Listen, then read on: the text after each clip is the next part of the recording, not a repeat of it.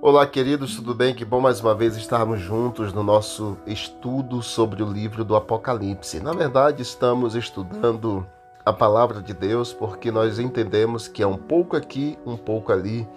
Várias passagens bíblicas nós já estudamos e hoje vamos estudar a hora do juízo revelada. Aqui é o pastor Joel Bahia e nós estamos nessa viagem muito impressionante pelas páginas sagradas da palavra de Deus. No estudo de ontem, ou no estudo anterior, nós vimos que a cerimônia do dia da expiação no santuário terrestre era símbolo do juízo pré-advento.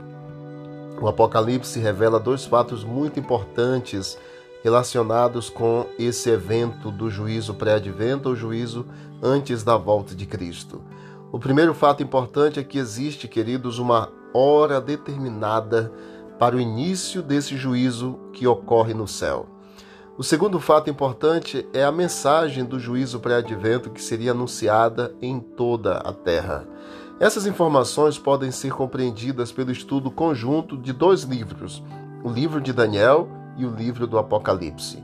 O livro de Daniel tem uma impressionante profecia que diz quando ocorreria a purificação do santuário ou juízo antes da volta de Cristo ou pré-advento e a restauração da verdade que havia sido lançada por terra pelo Anticristo. O Apocalipse identifica quem seriam os responsáveis por proclamar mundialmente essa mensagem ao, ao povo, né? O que Deus revelou ao profeta Daniel no capítulo 8, verso 9 até o versículo 12. Daniel, capítulo 8, verso 9 a 12. Diz assim: de um deles saiu um pequeno chifre ou chifre pequeno, que logo cresceu em poder na direção do sul, do leste e da terra magnífica, cresceu até alcançar o exército dos céus e atirou na terra parte do exército das estrelas e as pisoteou. Tanto cresceu que chegou a desafiar o príncipe do exército, suprimiu o sacrifício diário oferecido ao príncipe e o local do santuário foi destruído. Por causa da rebelião, o exército dos santos, o sacrifício diário, foram dados ao chifre. Ele tinha êxito em tudo o que fazia e a verdade foi lançada por terra. Então ouvi dois anjos conversando e um deles perguntou ao outro: Quanto tempo durarão os acontecimentos anunciados por esta visão? Até quando será suprimido o sacrifício diário e a rebelião devastadora prevalecerá? Até quando o santuário e o exército ficarão entregues ao poder do chifre e serão pisoteados. E o verso 14 diz: Ele me disse: Isso tudo levará duas mil e trezentas tardes e manhã, e o santuário será purificado. O que Deus revelou ao profeta Daniel?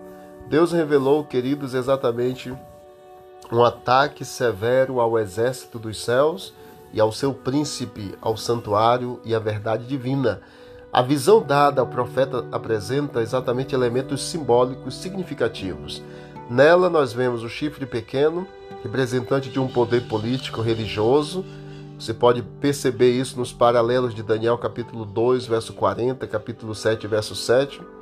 Ataca elementos horizontais, que é o sul, o oriente, a terra gloriosa, e também verticais, exército dos céus, estrelas.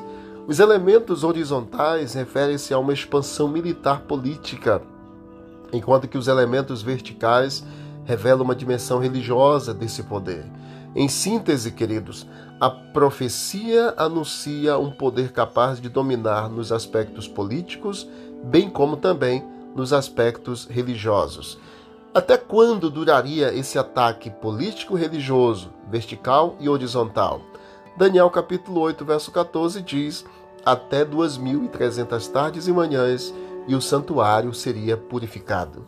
Biblicamente, tarde e manhã é uma referência a dia, período de 24 horas. Gênesis capítulo 1, versos 5, 8, 13, 19, 23 e 31. Lá na criação, Deus falou: Houve tarde e manhã o primeiro dia, houve tarde e manhã o segundo dia. Então equivale tarde e manhã a um dia completo de 24 horas. Tarde, parte escura, manhã, parte clara do dia. No estudo das profecias, porém, um dia equivale a um ano literal, conforme apresenta o Antigo Testamento em Ezequiel capítulo 4, verso 6 e verso 7, e também Números 14, 34. Sendo assim, a profecia de Daniel 8,14 ocorre dentro de um período de 2.300 anos, ou 2.300 dias, tardes e manhãs, cada, uma, cada tarde e manhã equivale a um dia, e cada dia sendo um ano, 2.300 anos. O próprio capítulo identifica isto ao dizer: os impérios envolvidos seriam Medo-Persa, grego e romano, capítulo 8, verso 20, verso 21 e verso 23, que se estenderam desde 539 a.C. até 476 depois de Cristo. Um outro aspecto é que a visão era para o tempo do fim, capítulo 8, verso 17 de Daniel, verso 19, verso 26. E por fim, aconteceria próximo à intervenção do príncipe dos príncipes na história humana, no capítulo 8, verso 25. E quando então é, se iniciaria a contagem dos 2.300 dias proféticos ou anos? Aí você vai ler capítulo 9 de Daniel, o versículo 24 ao versículo 27. Vamos ler capítulo 9 de Daniel, o versículo 24 ao versículo 27. Daniel, capítulo 9, 24 em diante. Diz assim: 70 semanas estão decretadas, determinadas para o seu povo e também para a santa cidade, a fim de acabar com a transgressão, dar fim ao pecado, expiar as culpas, trazer justiça eterna, cumprir a visão e a profecia e ungir o Santíssimo.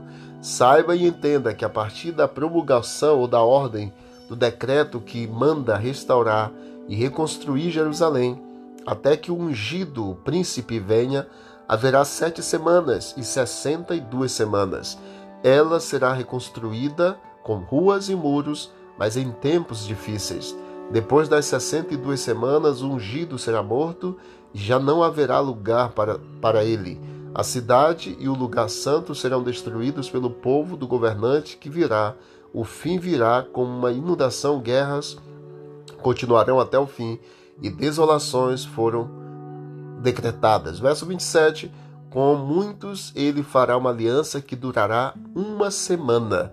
No meio da semana ele dará fim ao sacrifício e à oferta, e numa ala do templo será colocado sacrilégio terrível, até que chegue sobre ele o fim que lhe será ou que lhe está decretado.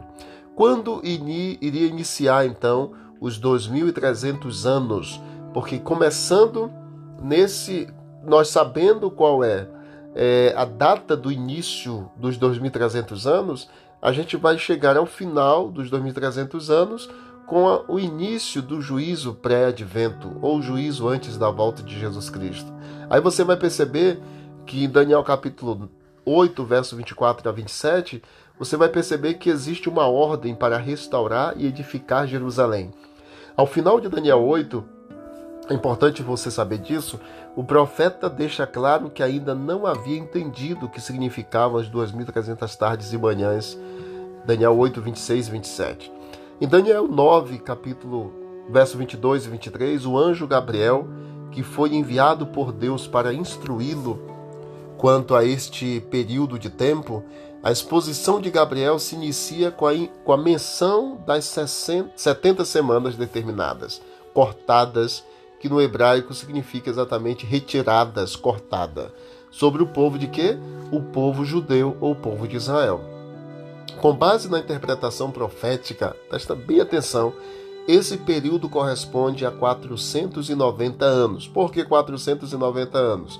70 semanas vezes 7 dias, que dá exatamente 490 dias ou 490 anos, que seriam cortados do período maior dos 2300 anos e estariam relacionados com a história judaica. Historicamente, a ordem para restaurar e edificar Jerusalém foi assinada pelo rei Artaxerxes I em 457 a.C. E esse decreto fez provisões para a restauração da completa autoridade civil, judicial e religiosa dos judeus em sua pátria. Esdras capítulo 7, verso 11 até o verso 28, você vai encontrar isso. Temos então, a partir de 457, o início dos 490 anos ou 70 semanas e automaticamente o início também das 2.300 tardes e manhãs ou 2.300 anos. Você vai ter um diagrama aí na foto inicial que você vai perceber exatamente 457 a.C. começa o período dos 2.300 anos e o período inicial são as sete semanas, que vai até 408, que é apenas 49, são apenas 49 anos. Depois você vai ver que Daniel capítulo 9 vai falar de 62 semanas. E aí você vai vai vir de 408 até o ano 27. Quando chegar no ano 27, você vai perceber que lá no livro de Daniel, capítulo 9, verso 26 em diante, que ele faria aliança por uma semana.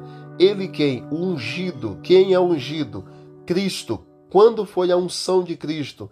No seu batismo no ano de 27. E aí você vai ter a última semana ou sete anos ainda, e na metade desta semana, no ano 31 depois de Cristo, Jesus Cristo ele morreu na cruz do Calvário, essa última semana. E no ano 34 termina então as 70 semanas que foram cortadas ou determinadas para o povo judeu, porque antes o povo judeu tinha exclusividade para a salvação. Aí no capítulo, aliás, no ano 34 acontece o apedrejamento de Estevão e o evangelho passa a ser pregado a todas as pessoas, inclusive aos gentios também. De acordo com a profecia, 483 anos, que são as 69 semanas proféticas, após o decreto deveria aparecer ungido príncipe.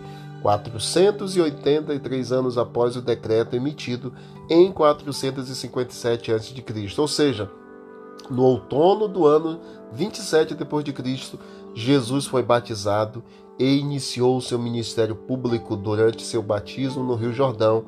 Jesus foi ungido pelo Espírito Santo e recebeu de Deus o reconhecimento como Messias, que é no hebraico como Cristo no grego, ambos representando o mesmo significado, o ungido. Lucas capítulo 3, verso 21 e 22 Atos capítulo 10, 38 e João capítulo 1, verso 41.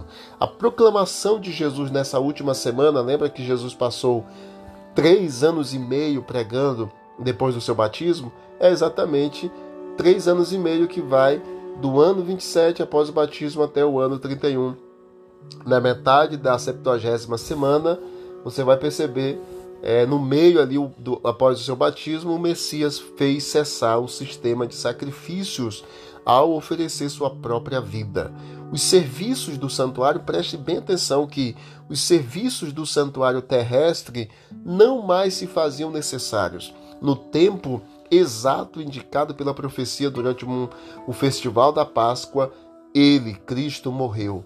Paulo nos afirma: Cristo, nosso Cordeiro Pascal, foi imolado, em 1 Coríntios 5, verso 7.